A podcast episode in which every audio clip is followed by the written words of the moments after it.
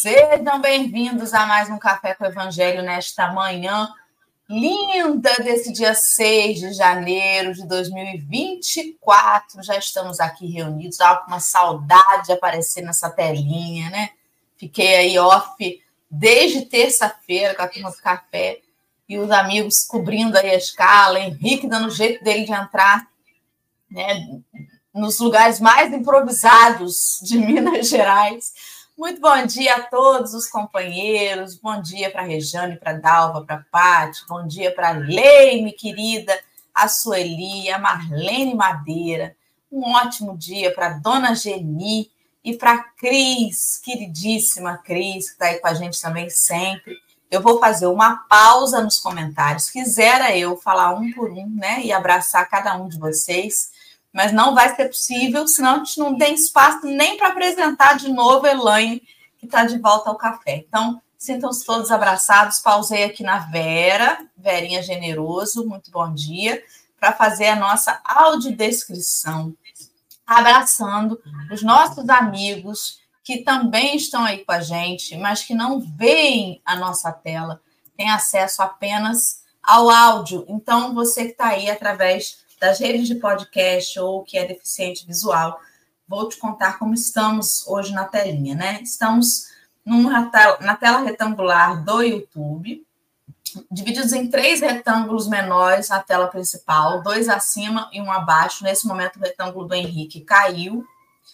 É, ele tem que fazer uma configuração no áudio lá. É, e aí, por enquanto, estamos só dois retângulos na tela. No canto superior esquerdo, tem uma tarja rosa com letras pretas, escrito Café com Evangelho.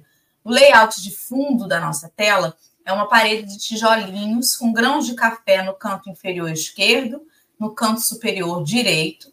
Esses tijolinhos são à esquerda rosa e à direita branco. E no canto inferior direito tem um desenho de Jesus, né, representando Jesus, de cabelos ondulados até ali a altura da orelha, barba e bigodes, pele morena, à frente dele uma xícara bem grande, branca, de café. E aí a nossa telinha está preenchida agora sim com três retângulos dentro da tela principal. No canto superior esquerdo estou eu, Adora. Sou uma mulher branca, de cabelos lisos, com mechas loiras. Ele está comprido, passando da altura do ombro. Eu estou usando uma blusa é, vermelhinha com pequenas bolinhas brancas, né? Com de manguinha. E o fundo da minha tela é um ambiente que está embaçado por efeito da câmera. Ao meu lado está Henrique, que é um homem moreno, de cabelos castanhos, preso para trás num coque acima da cabeça.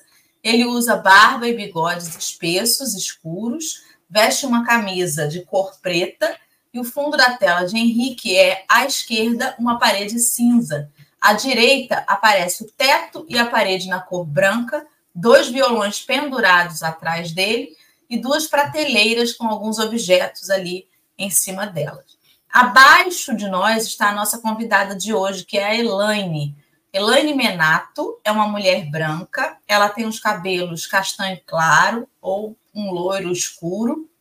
Ele está liso, passando um pouquinho da altura do ombro. Ela usa um óculos de grau, de armação é, bem clarinha, né, transparente, com um, um formato assim meio retangular com as bordas arredondadas. A Elaine veste uma camiseta, né, de sem manga, com uma, uma alcinha, com algum diversas cores, né? Tem branco, tem rosa, tem roxinho. E o fundo da tela da Elaine, nós vemos ali um armário bem grande em madeira, com diversos livros organizados na vertical no cantinho superior, no canto do armário, lá em cima, a gente vê um gatinho deitado, repousando ali, assistindo o café, né? Um gatinho de cor amarelinha. Então, assim nós estamos. Bom dia, Henrique Neves. Bom dia, Dora. Bom dia, Elaine. Bom dia, cada um do chat. Bom dia, boa tarde, boa noite para você que nos ouve ou nos vê depois do ao vivo. bom dia especial como é bom estar em casa. Meu Deus do céu, viajar é bom, é divertido, mas o retorno, quando você vê ao longe o seu domicílio chegando, bate um coração aquecido. Bom dormir na nossa cama, muito bom. Um bom dia. Elaine, um bom dia. Você que está aí rodeada por animais, gatos, estão sendo evangelizados hoje. Para quem não lembra, tem muito tempo, e eu sou a favor de ser marcado com menos tempo, vem de três em três meses no mínimo, entendeu? Para vir mais vezes, que as pessoas lembram mais fácil. Bom dia, Elaine. Bom dia, queridos, casal lindo, maravilhoso. É com muita alegria que nós estamos aqui novamente. Estava falando para Dora, né? Que eu tenho vindo uma vez por ano, por isso que o Henrique fez aí a brincadeira. É, estamos à disposição, claro, da, da organização de vocês e que alegria estar aqui com todos nessa manhã maravilhosa de sol, mais um dia de calor. Obrigada, gente, pelo convite. Nós que agradecemos, Elaine. E aí eu aproveito para convidar os amigos a clicar no link que está na descrição do vídeo, que vai levá-los aí à página que nós vamos continuar hoje a leitura, né? Ontem já começou ali com Henrique Marcelo e o nosso convidado de ontem, sobre o encontro com João Marcos e a saída de Jerusalém, fazendo menção à passagem que está em Atos dos Apóstolos, capítulo 12, versículo 25. Nós usamos o site da Bíblia do Caminho por uma questão de organização, que ele divide ali indicadores que facilitam aqui a divisão do nosso trabalho. Então, hoje estaremos nos indicadores de 25, 26 e 27. Então, se você tem a possibilidade de acompanhar aí com a gente, faça, né, para que as, as, as, reflexões sejam compartilhadas aí no chat, participa, deixa aí no chat, né, o que, que tocou aí no seu coração, que reflexão você fez, o que, que você conseguiu tirar aí da letra, né, para nos ajudar aí nesse bate-papo. Antes da gente passar então para a leitura, Henrique, vamos de prece, por vamos. favor. Vamos lá. Quem puder nesse momento fechar os olhos, acalmar o coração, estar aqui presente de corpo e de alma, agradecer por esse momento dedicado às reflexões do Evangelho, às reflexões dessa vida. Cada dia que a gente abre o livro, cada dia que a gente vem aqui para o Café com o Evangelho, a gente vai entendendo, percebendo essa caminhada de Saulo até se tornar Paulo o quão grandiosa, o quão cheia de detalhes, de caminhos, de bifurcações e de escolhas foram feitas e sempre para o Evangelho. Como falta nos dias de hoje os evangelhos do Cristo no nosso dia a dia. Conversávamos antes do café o quanto isso impacta a nossa vida, o quanto perceber que o evangelho tem que ser a nossa raiz, tem que ser o nosso norte. Em alguns momentos ele fica esquecido na gaveta, na cabeceira da cama e só utilizado em alguns momentos com algumas pessoas. Perceber que uma vida dessa pode ser guiada inteiramente pelo Evangelho tem que fazer com que a gente tenha mais força de vontade, mais ânimo, mais desejo em se denominar verdadeiramente cristão. Que a gente possa pegar os exemplos de hoje, da conversa que vai ter hoje no livro, e perceber na nossa vida como aplicar, como viver o Evangelho. Que os mentores dessa tarefa, que nossos mentores espirituais possam nos guiar e nos fazer perceber essa falta que tem feito para nós. Que assim seja, graças a Deus. E assim será. Vamos lá, então. Eu vou colocar na tela agora o texto de hoje. Minha amiga Elaine, você pode fazer a leitura. Eu vou colocar a velocidade aqui para acompanhar a sua velocidade de leitura. Após a sua leitura, a gente volta para a configuração anterior e aí a gente começa a bater o papo. Fica à vontade. Bom, então vamos começar aqui com a leitura, né? É, dando continuidade a que o Henrique conversou ontem, o texto vai dizer o seguinte: dentro de poucos dias, os três demandavam a formosa cidade do Orontes. Enquanto João Marcos extasiava-se na contemplação das paisagens, Saulo e Barnabé entretinham-se em longas palestras relativamente aos interesses gerais do Evangelho. O ex-rabino voltava sumamente impressionado com a situação da Igreja de Jerusalém. Desejaria sinceramente ir até Jope para avistar-se com Simão Pedro. No entanto, os irmãos dissuadiram-no de o fazer. As autoridades mantinham-se vigilantes. A morte do apóstolo chegara a ser reclamada por vários membros do sinédrio e do templo. Qualquer movimento mais importante no caminho de Jope poderia, poderia dar aso à tirania dos prepostos herodianos. Francamente, dizia Saulo a Barnabé, mostrando-se apreensivo. Regresso de ânimo quase abatido aos nossos serviços de Antioquia. Jerusalém dá a impressão de profundo desmantelo e acentuada indiferença pelas lições do Cristo. As altas qualidades de Simão Pedro na chefia do movimento não me deixam dúvidas, mas precisamos cerrar fileiras em torno dele. Mais que nunca me convenço da sublime realidade de que Jesus veio ao que era seu, mas não foi compreendido. Sim, obtempera, ob, obtemperava o ex-levita de Chipre, desejoso de dissipar as apreensões do companheiro. Confio antes de tudo no Cristo, depois espero muito de Pedro. Entretanto, insinuava o outro sem vacilar. Precisamos considerar que em tudo deve existir uma pauta de equilíbrio perfeito. Nada poderemos fazer sem o Mestre, mas não é lícito esquecer que Jesus instituiu no mundo uma obra eterna e, para iniciá-la, escolheu doze companheiros.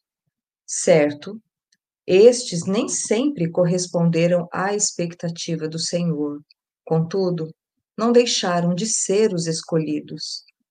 Assim, também precisamos examinar a situação de Pedro. Ele é, sem contestação, o chefe legítimo do colégio apostólico por seu espírito superior afinado com o pensamento do Cristo em todas as circunstâncias. Mas, de modo algum, poderá operar sozinho. Como sabemos, dos doze amigos de Jesus, quatro ficaram em Jerusalém com residência fixa. João foi obrigado a retirar-se. Filipe, compelido a abandonar a cidade com a família.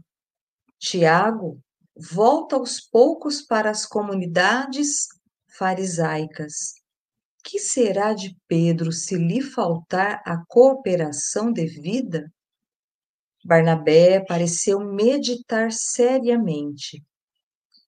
Tenho uma ideia que parece vir de mais alto, disse o ex-doutor da lei sinceramente comovido, e continuou. Suponho que o cristianismo não atingirá seus fins se esperarmos tão só dos israelitas anquilosados no orgulho da lei. Jesus afirmou que seus discípulos viriam do Oriente e do Ocidente. Nós, que pressentimos a tempestade, e eu principalmente, que a conheço nos seus paroxismos por haver desempenhado o papel de verdugo, precisamos atrair esses discípulos.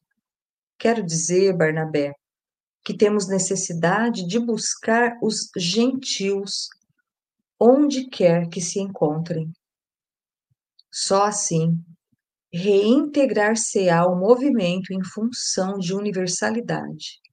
O discípulo de Simão Pedro fez um movimento de espanto.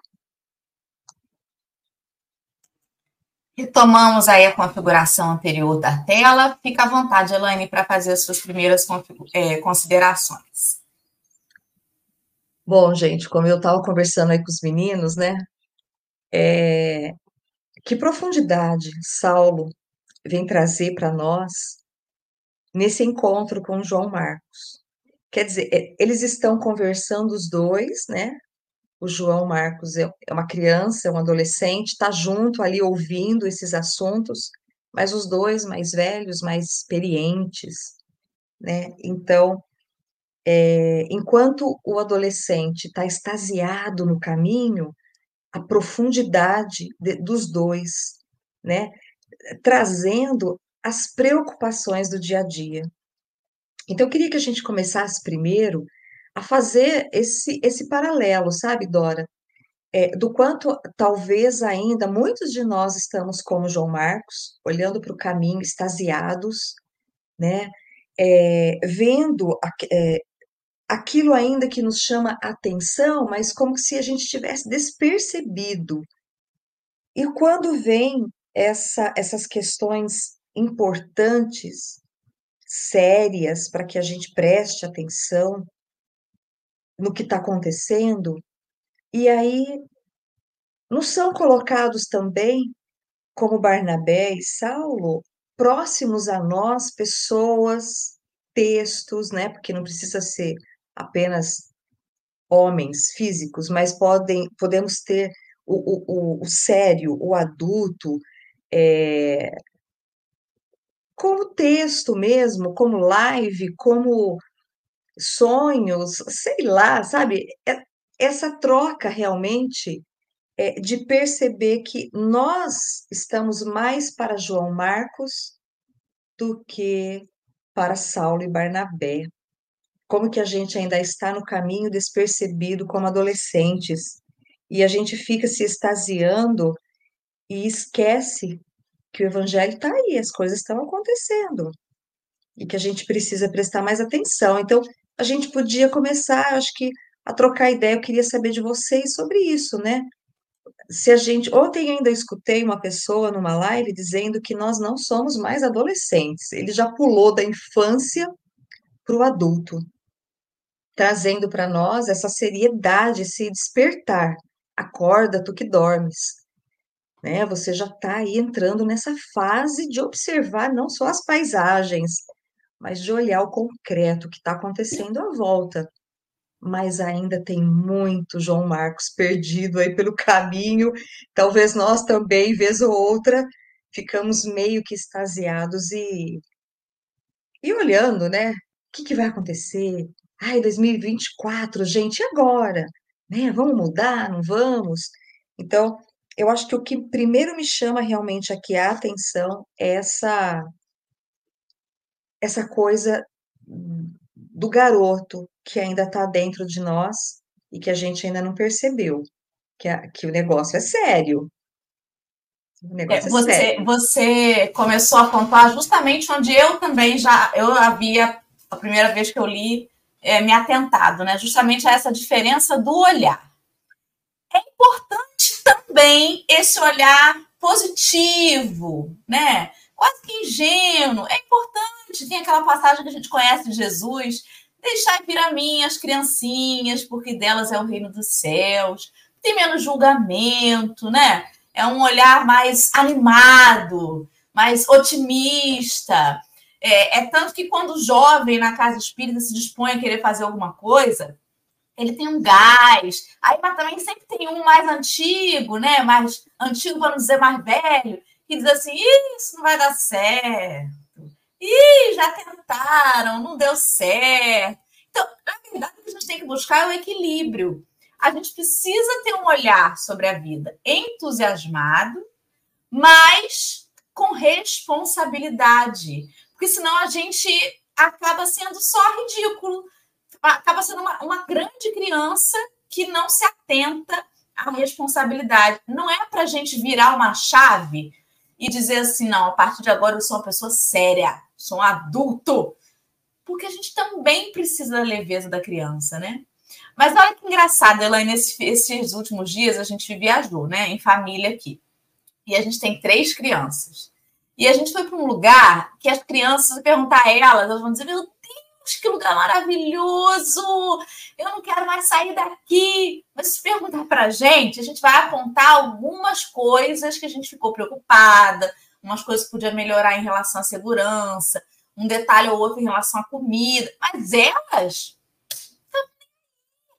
porque o que a gente se preocupou, o que a gente se atentou, o que a gente ficou de olho, para elas, despercebido. E tinha algumas situações, por exemplo, o lugar era meio íngreme, e teve um dia que choveu, então aquelas escadas na chuva, perigoso. A criança só ia se dar conta de um problema se escorregasse e caísse. Mas o adulto, já mais cascudo, né, já fica olhando e, meu Deus, isso aqui é, tem risco, né? É uma coisa anunciada. Então, a gente precisa das duas coisas, porque senão também ia passar eu e Henrique como dois chatos, só fazendo a fiscalização do lugar. Ó, isso aqui não está de acordo, hein? Isso aqui podia ser assim, hein? Isso aqui, entendeu? Aí elas vão se divertir demais, a gente não vai se divertir nada, que olhar só os problemas. Então a gente precisa um pouquinho dos dois. Precisa do entusiasmo da criança sem perder a, a noção da realidade. Não dá para achar que a gente está encarnado no mundo de provas e expiações a passeio, né? E aí é, eu achei que o desenrolar foi levando muito para isso, porque Saulo começou a falar com Barnabé o quanto que ele tinha visto de negativo naquele cenário lá em Antioquia. Caramba, Tiago estava transformando aquilo ali num sinédrio. Tiagão tá né? Tava ali transformando aquilo numa coisa farisaica. E aí ele começou a pontuar, né? Eu me senti, me senti eu pontuando as coisas do parque que eu falei, não, isso aqui não tá bom, isso aqui tá errado, isso aqui tá ruim. Só que, ao mesmo tempo, a gente percebe que no desenrolar ali da conversa, eles vão fazendo o quê? Eles vão buscando as reflexões que vão trazer possibilidades de mudar aquele cenário. Eu acho que aí é que está o, o, o, pulo do gato, né? O equilíbrio.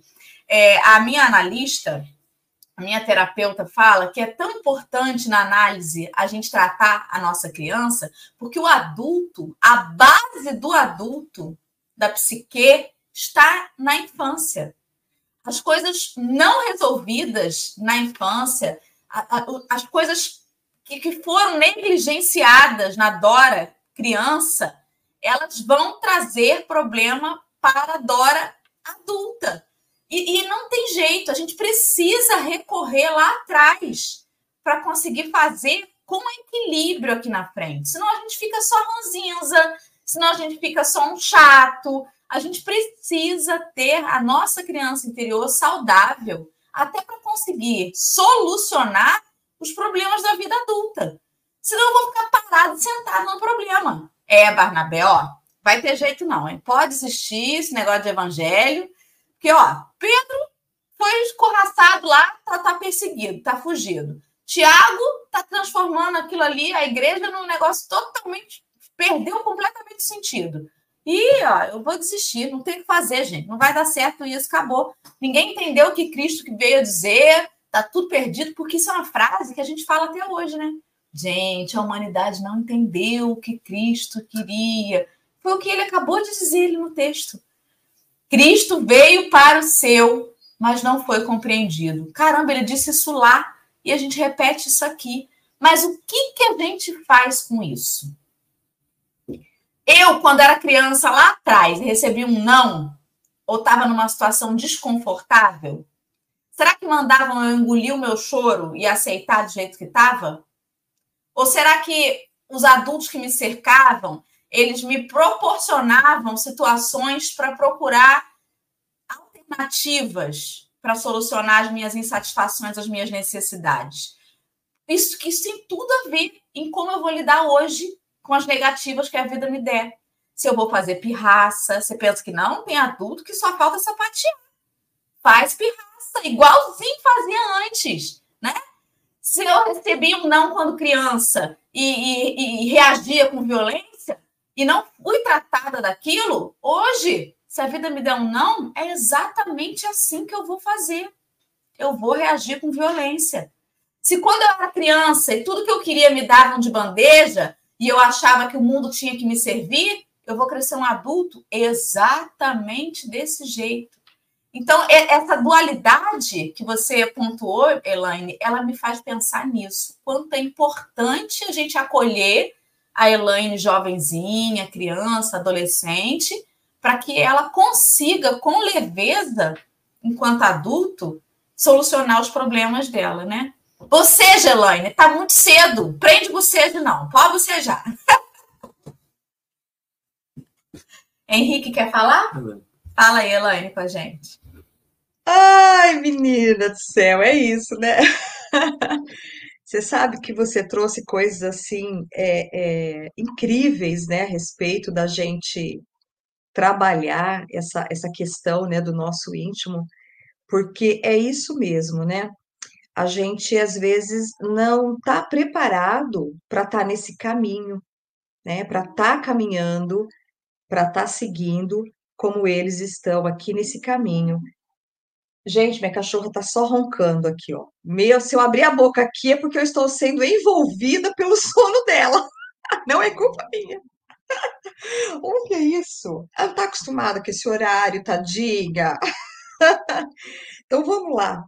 Outra coisa, sabe, que você estava falando, e eu fui aqui é, pensando que às vezes, como, como diz aqui é, a narrativa, a gente está num caminho que não está dando muito certo. Me chamou a atenção isso também. E aí, porque ele fala assim, ó, é, a vontade dele era ir até Jope atrás do Pedro. E quantas vezes na nossa vida a gente também não quer fazer isso? Ah, não está dando certo aqui, eu vou tomar esse caminho, eu vou parar de ir nessa casa espírita que não está dando certo, eu vou procurar outra que é melhor.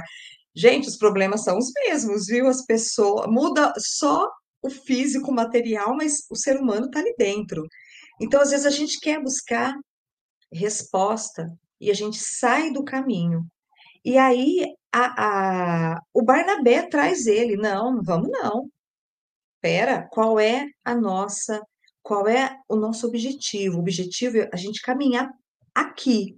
Pedro está lá. Olha o perigo que ele está passando, deixa ele, vamos continuar. Então, essa questão da gente, às vezes, fazer escolhas é, que nem sempre são legais, e às vezes a gente recebe a intuição de não ir, mas aquela criança teimosa, birrenta que você trouxe, desequilibrada, não tratada, acaba buscando caminhos é, que lá na frente vão acabar se tornando experiências, mas que quando vividas no hoje, muitas vezes são dolorosas. Então, acho que Barnabé dá uma chamada aí amorosa, né, em Saulo. Não, não, não, não, não. Vamos seguir aqui, ó, que lá tá perigoso a gente pode estar tá dando aí aso, né, essa palavra é, é complicada aqui, a tirania dos prepostos herodianos. Quer dizer, a gente indo por lá, a gente pode trazer uma complicação grande para a nossa vida. Vamos ficar para cá? Fala aí, Henrique. É, é, é interessantíssimo, né? Porque o texto ele, ele faz isso, né? Ele, ele te dá esse pedaço de que tem ali um jovem achando tudo maravilhoso, e aí a conversa de Barnabé com Saulo, dizendo que tem hora que ele pensa que tá, tá ruim, tá desanimado, meu Deus do céu. E aí ela, eu vi o, é Saulo que quer ir, né? É. Saulo quer ir. O Saulo, ele queria ir para a bolha dele. Ele falou, cara, Simão Pedro tá lá lutando, mas Simão Pedro tem um papel importante. O Simão Pedro é o líder dessa, dessa nova religiosidade. Ele, ele fala palavras, ele tem direcionamentos. Ele é o que mais me lembra o que Cristo quis fazer dessa nova desse cristianismo recém-fundado, recém-nominado, eu quero ir para perto dele. Porque ali eu vou ter o que eu entendo como a minha nova religião. Olha que interessante, né? Porque o que ele está querendo é ânimo. Mas no grupo dele tem alguém completamente animado com tudo. Com tudo. O jovem está animado com tudo. O jovem, se você fala para ele, jovem, vamos ali subir ladeira, descer ladeira dez vezes, ele vai subir e descer ladeira dez vezes. E a gente tem que lembrar de para que, que veio o Evangelho, para que, que veio Cristo. Ele não veio para os saudáveis, ele veio para os doentes. E aí eu lembro do. do eu sei que são níveis completamente diferentes, mas da conversa que Chico teve com Divaldo. No, no filme do Divaldo, ele fala sobre isso. Ele fala que eles não podem ficar juntos. Eles têm que ficar distantes. Você lá e o carro, para poder cativar novas pessoas. É isso que ele fala aqui no texto também. A gente precisa cativar essas pessoas. A gente precisa trazer essas pessoas para novo, para oxigenar o movimento. A gente precisa trazer, atrair esses discípulos. Precisa. E aí, Elaine, de novo, eu venho sempre pensando como que nós espíritas atraímos novos discípulos.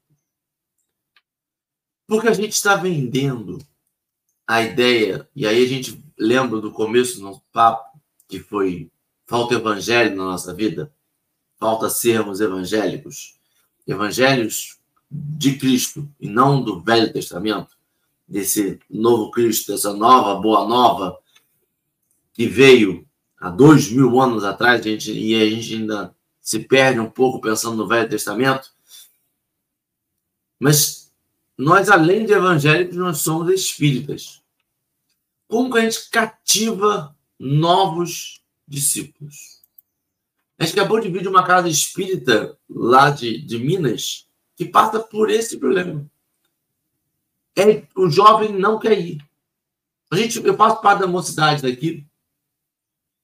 Não da mocidade, eu faço parte da coordenação, né? Infelizmente, a mocidade já não me cabe mais. Poderia caber, mas não cabe mais. Não me aceitam mais como mocidade. É, mas como cativar esses discípulos? Como ter esse jovem que está ali andando com eles, desejoso pelo conhecimento, numa sociedade de hoje que os valores são efêmeros. Eu não vou nem julgar os valores que nós temos, senão vou entrar no papo que meu pai tinha comigo na minha, na minha jovem na minha juventude, e aí a gente vai cair no, no antagonismo. Não, é sobre efêmeros, é sobre valor que não dura um dia, não dura um meme, não dura uma fase.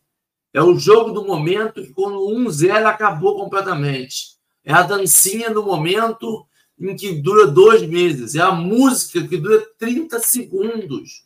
É só o refrão. Então, são coisas que somem com o tempo. E a gente estuda uma obra, estudando o Evangelho, que não se perde com o tempo, uma obra de Paulo Estevam que cada vez que a gente estuda, a gente vê a profundidade. Isso é antagônico ao que a sociedade de hoje diz que consumiu, acabou. Ninguém quer um iPhone 11. Gente, o iPhone, o iPhone, que é o, o, o diamante dourado o 11 ninguém quer mais. O 11 você compra aí, ó. Tem barraquinha que vende a 11 aí a água. Na caixa, lacrado. Barato. Porque ninguém quer. Todo mundo quer o 14, o 15, o 16, o 29, o 31. Não interessa o valor. Não interessa que aquele lá faça a mesma coisa que o outro. Mas eu preciso do do ano. O carro eu preciso do do ano. O carro do ano é mais complicado, porque tá, tá bem, bem caro. Bem caro. Mas a, a gente vê por iluminação de casa. Agora a moda é iluminação direta. Uma penca de casa fazendo iluminação direta. Não se bota mais lâmpada branca. Todo mundo está arrancando lâmpada branca. Todo mundo com um movimento de manada. Para algo que vai durar, que nós sabemos que vai durar um período, mas depois vai acabar. Como trazer essas pessoas para um movimento que não vai acabar? Como não? E a, e a dúvida é grande, tanto que Barnabé tem essa dúvida, Saulo tem essa dúvida, de pessoas que foram selecionadas, apontadas os dedos, assim, vem comigo. O convite foi pessoal ali, encarnado, visível, auditível, tátil. Falou assim: vem comigo e segue meus passos. Eu vi na prática aquela pessoa fazendo as coisas. E quando eu vou praticar o evangelho, eu acabo me tornando um fariseu. Ele está fazendo ali um, um, um, um diagnóstico dos apóstolos que seguiram com Cristo e que não conseguem ser evangelistas. E aí, depois desta obra, estudando ela agora assim, a miúde, você percebe que é uma dúvida que eu sempre tive enquanto cristão, por que, que só alguns apóstolos se tornaram evangelistas? Porque só alguns apóstolos, e nem sempre os que conviveram com Cristo, se tornaram evangelistas. E acho que a resposta está aqui. A resposta está aqui que essas pessoas foram que tentaram seguir e copiar e escrever aquilo que o Cristo quis. E nem sempre quem anda com o Cristo vai poder ser um evangelista, vai poder estar ali dizendo: Eu entendi completamente a mensagem. Eu vivenciei a mensagem. E eu acho que esse respeito que Cristo tem é algo que está longe de mim. Esse respeito de, ó, você vai vivenciar comigo, você vai caminhar, eu vou apontar, eu vou exemplificar, mas eu vou te dar o direito de errar. Numa sociedade hoje que a gente é primas pela qualidade perfeita, de que se você errar, se você falhar uma vez, você está comprometido, danado eternamente para a danação, você está condenado para a danação eterna, você nunca mais vai poder ter uma conta em lugar nenhum. Se você aparecer em praça pública, você será apedrejado, independente do tempo do seu crime. Essa permissão que o Cristo dá para fazer com a obra dele, é com a obra dele. Ela imagina você escrever um livro e alguém vir distorcer completamente o seu livro e você permitiu assim, foi a sua interpretação. Tudo bem. É algo grandioso. E essa esperança que Cristo tem na gente faz com que a gente tenha que ter esperança na humanidade. Que nem é nossa obra, né? Eu fico pensando, eu fico vigiando a obra dos outros. Eu nem fiscal eu sou de obra, mas eu estou aqui vigiando, e nervoso e condenando e expulsando da obra que nem minha é. Falei demais. Você falou super certo. É, você trouxe uma questão importante. Eu também já estive à frente é, de mocidades, de jovens, desde pequeno, né, coordenando a evangelização por muito tempo. Depois já emendamos com mocidade, fazia as duas coisas, inclusive juntas. É, e aí chega uma idade que o jovem ele vai para a faculdade, ele vai trabalhar, ele vai fazer um monte de coisas. E aí ele vai embora. Ele vai embora, ele vai fazer universidade, e aí ele vai lá, dependendo do curso que ele escolha, e na maioria, inclusive, deles, ele vai ouvir, olha, que Deus, né? Isso é uma, isso é o universo, isso é o Big Bang da vida, nananã, não sei o quê. E acaba, se não tiver ali uma, uma estrutura, ele não vai voltar para a casa espírita. Ou ele vai demorar uma década, vai passar um montão de coisa, aí lá para os 32, 33, ele vem assim, nossa, mas aí a gente vira e fala assim, nossa, mas você já está com filhos? ah, eu trouxe para evangelização. é muito engraçado. O que acontece, né? É, mas você sabe, Henrique, que as coisas elas têm que ir caminhando de acordo com até o grau de entendimento dessas pessoas. Ao meu ver, né, e vocês devem ter aí em Rio das Ostras as dificuldades em relação a essas questões. É justamente o olhar da, de quem está né, arraigado dentro das casas é, que tem essa dificuldade de abrir novos pareceres para o jovem. Então, assim, né, quem, quem é um bom entendedor, que entenda o que eu estou dizendo. É isso, é, é isso aí. Segue aquela estrutura lá do ano 1000, do século passado, né? Nós já estamos no 21, o pessoal está lá no século 20 e não abre para essa condição que os caras hoje estão com iPhones que faltam. E aí a gente né? quer conquistar o, o jovem, Elaine, com a musiquinha que a gente escutava na nossa mocidade. Não vai, não vai. Por mais lindinha que seja, que você ficava, ai, que lindo. Toca o nosso coração, mas não vai, não, não conhece Legião Urbana, não dá. Eles não conhecem, não, é, é, são outros ídolos, são outra realidade. E eu acho que é por isso que o jovem está ali. É importante para eles verem que tem um outro, uma outra pessoa com um outro olhar, vendo tudo que eles estão vendo com desânimo, com um olhar de admirável. Te cortei, desculpa. Não, eu acho ótimo trazer, porque é o que é, é, Saulo está dizendo.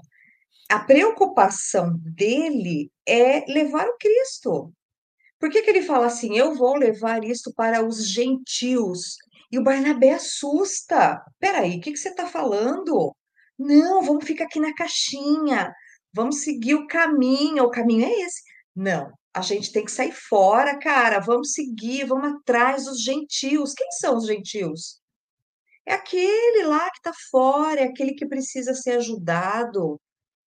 É, em relação ainda, só para a gente fechar essa questão do jovem, eu sou meio que aqui na, na, na, minha cidade uma pessoa meio, né, que agrega muito. Não tão vista às vezes com bons olhos, porque eu acabo abrindo realmente para que todo mundo participe.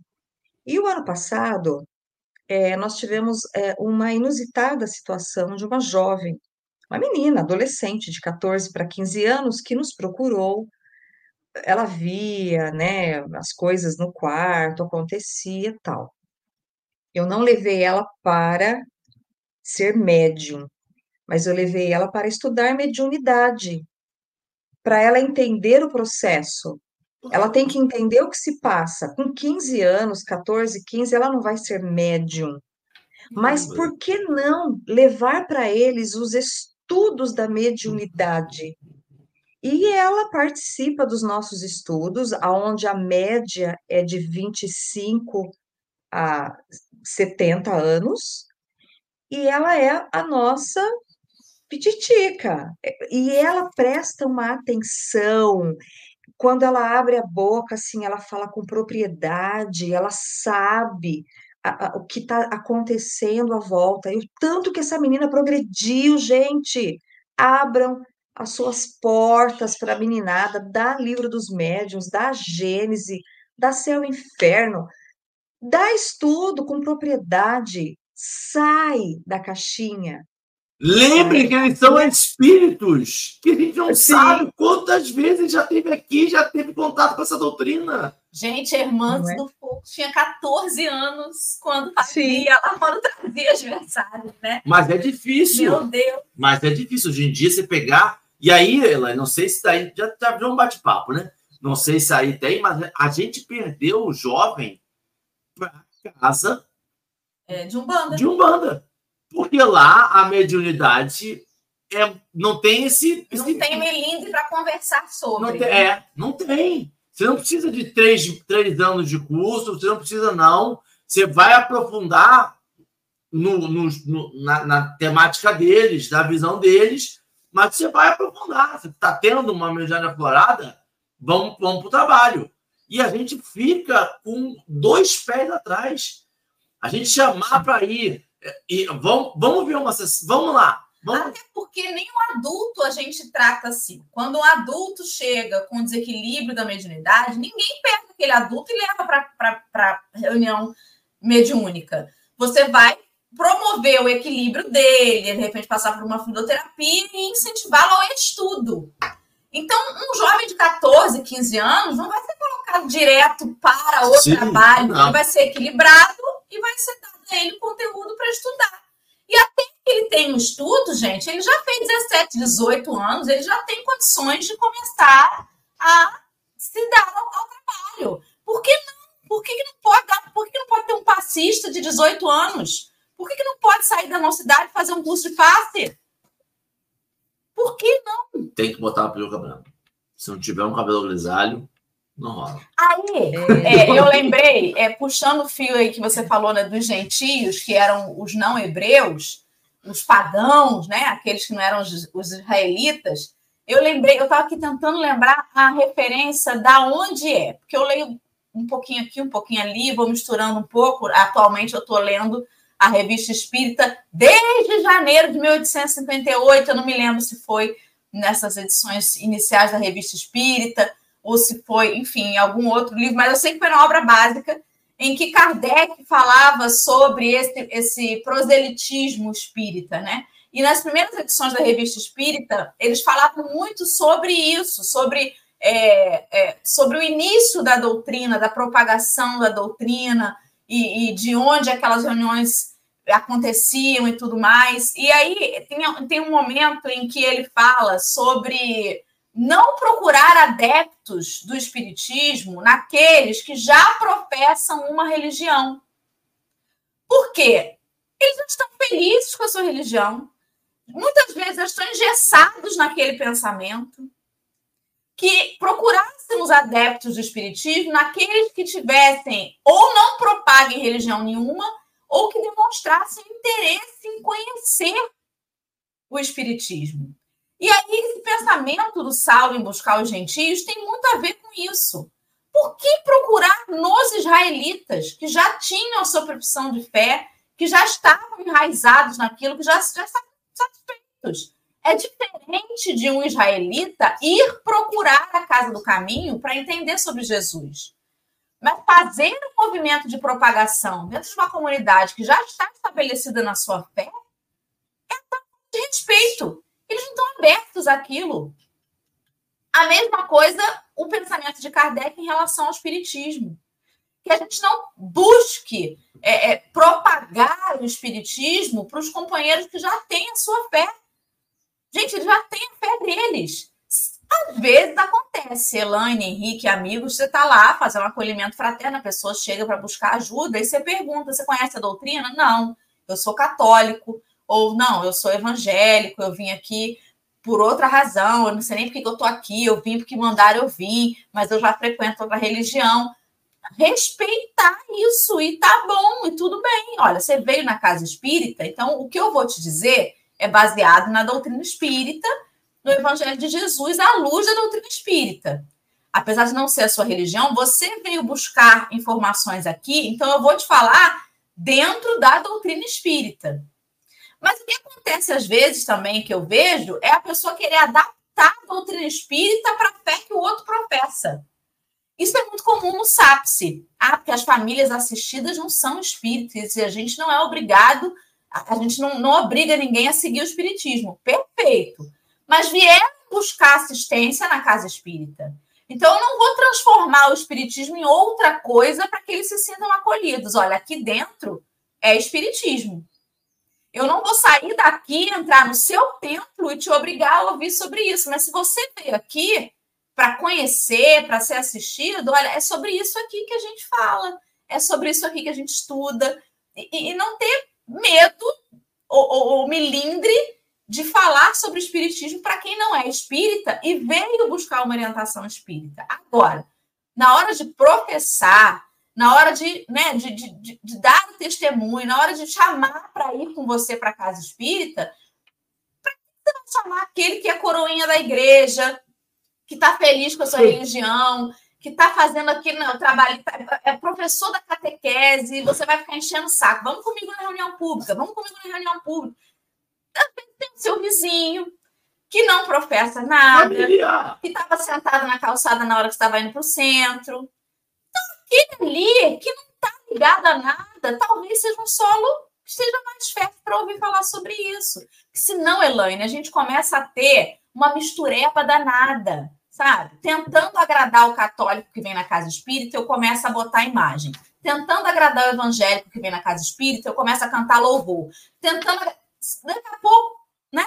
Então, o pensamento do Saulo foi, foi muito.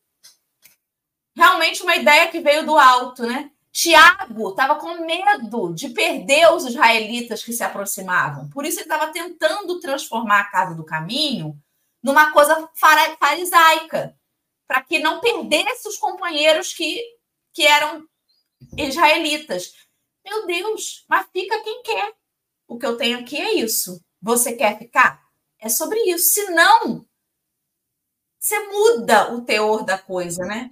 Acho que já foram minhas considerações finais. Eu olhei para o relógio até me assustei aqui da hora. É, não, eu acho que só para pegar esse gancho, é isso que o que só para a gente encerrar aqui o teu pensamento, é o que o Saulo é, vem falando, né? Ele tinha como exemplo de vida os erros cometidos. Então, nada melhor do que ele e falar com esse pessoal, porque as pessoas iam falar: puxa, é aquele Saulo que fazia, falar, ah, bom, se ele escolheu isso, alguma coisa tem. Vamos parar para ouvir? Lembrando, gente, que Saulo esteve é, em vários lugares, ele ia na praça para pregar o evangelho sozinho. Ninguém parava para ouvir as considerações dele. Então, às vezes, nesse caminho, a gente vai estar tá como Saulo, a gente vai estar tá sozinho, a gente vai estar tá puxa, eu queria tanto que aquela pessoa, aquele outro viesse. E não adianta você enfiar a goela abaixo é, questões que para você faz sentido, para o outro ainda não. Então, eu, eu, Elaine, comecei a minha, a minha trajetória no Evangelho em igrejas evangélicas. Eu fui até os 18 anos evangélica. Então, me valeu muito, até que, até que na, no começo da, da, né, da, da vida adulta, aquilo já não fazia sentido. Então, é assim que a gente sai do olhar da paisagem, do olhar dos caminhos. Quando a gente, dentro de nós, a gente percebe que não é só ficar extasiado com o cântico, com os louvores, mas que mais que isso, é preciso se aprofundar na palavra, né? Naquilo que realmente vai nos tocar. E Saulo é o grande diferencial do evangelho.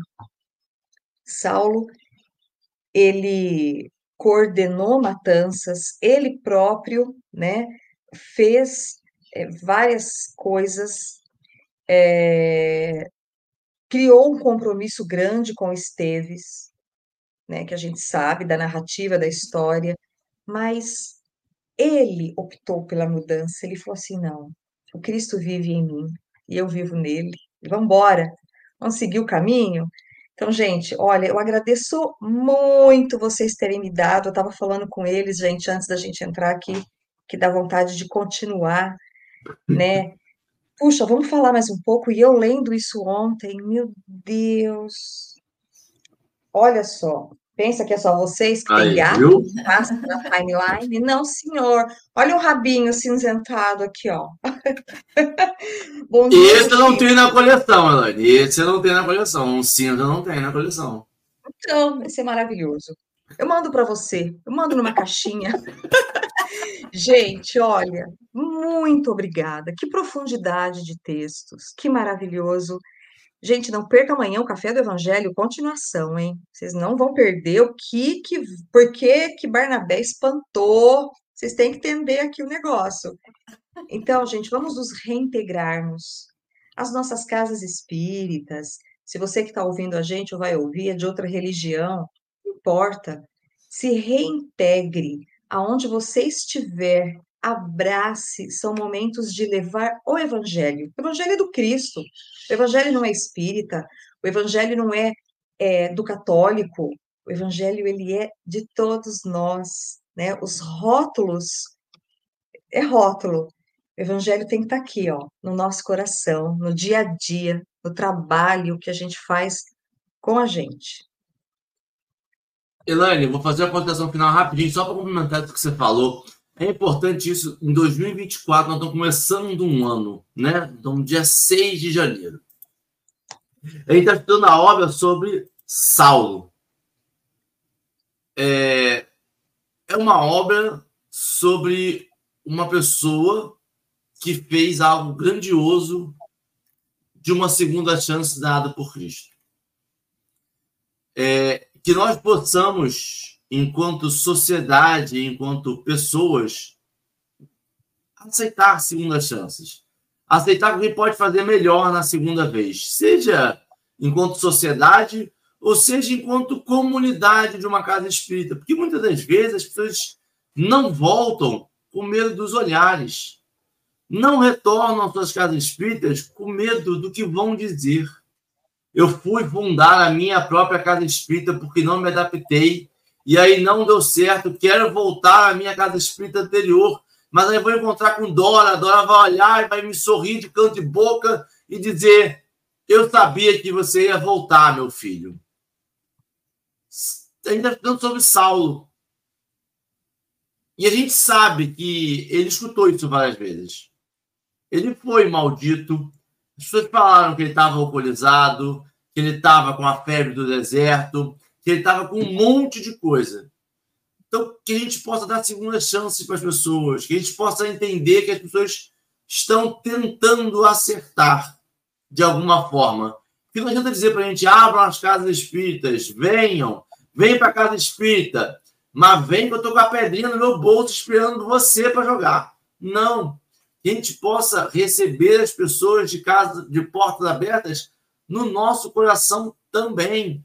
Essas pessoas novas e essas pessoas que tendem a regressar, que tendem a retornar às nossas casas espíritas e que querem receber apoio, amparo. A gente está estudando um livro sobre segunda chance, gente. Isso não é à toa. A espiritualidade não erra a gente tem que entender e permitir essa segunda chance para as pessoas também, no macro e no micro. É isso. Que lindo. Bom, é bom. isso aí, gente. Então, meus amigos, estamos chegando ao final de mais um Café com o Evangelho, né? Muito felizes de começar aí esse sábado juntos, convidando os amigos aí para curtir, compartilhar, se inscrever nos canais para divulgar a doutrina, né? Então pega ali aquela lista de gentios do seu WhatsApp e manda o link do café com o Evangelho. Boa. Vai lá na lista dos gentios, né? Aquele povo que é um bom o nome do grupo. não vai à igreja, não vai a lugar nenhum. Vou fazer uma lista de transmissão dos gentios da, da, da minha lista de chamada, né? E aí a gente vai propagando aí não só o café, né? Tem outros programas muito bons também da Doutrina Espírita, da Rede Amigo Espírita, enfim. Miudinho. É, o Miudinho, que é o estudo lá da Luiz Elias sobre o Evangelho, enfim. Meus amigos, obrigada pela companhia nessa manhã. Vocês que assistem depois, deixa aí seu alô também, que a gente responde, né? Cada um, um por um. E Elaine, meu bem, obrigada pela sua disponibilidade mais uma vez. Vou deixar com você seu encerramento aí, a prece, suas últimas palavras dessa manhã. E gratidão. Até breve, se Deus quiser. Bom, primeiro, assim, agradecer, né, ao casal é, que já aí há três, quatro anos, né, vem seguindo com esse trabalho, é quatro anos, né, desde que a gente começou aí a pandemia, é, a gente tem visto várias frentes levando né, os seus trabalhos. É, ia pedir também para que vocês me sigam no Instagram. Meu Instagram está aí do lado do meu nome. É, esse ano a gente fez uma live a semana passada, fiz com um amigo nosso, Gleison, é, de Fortaleza.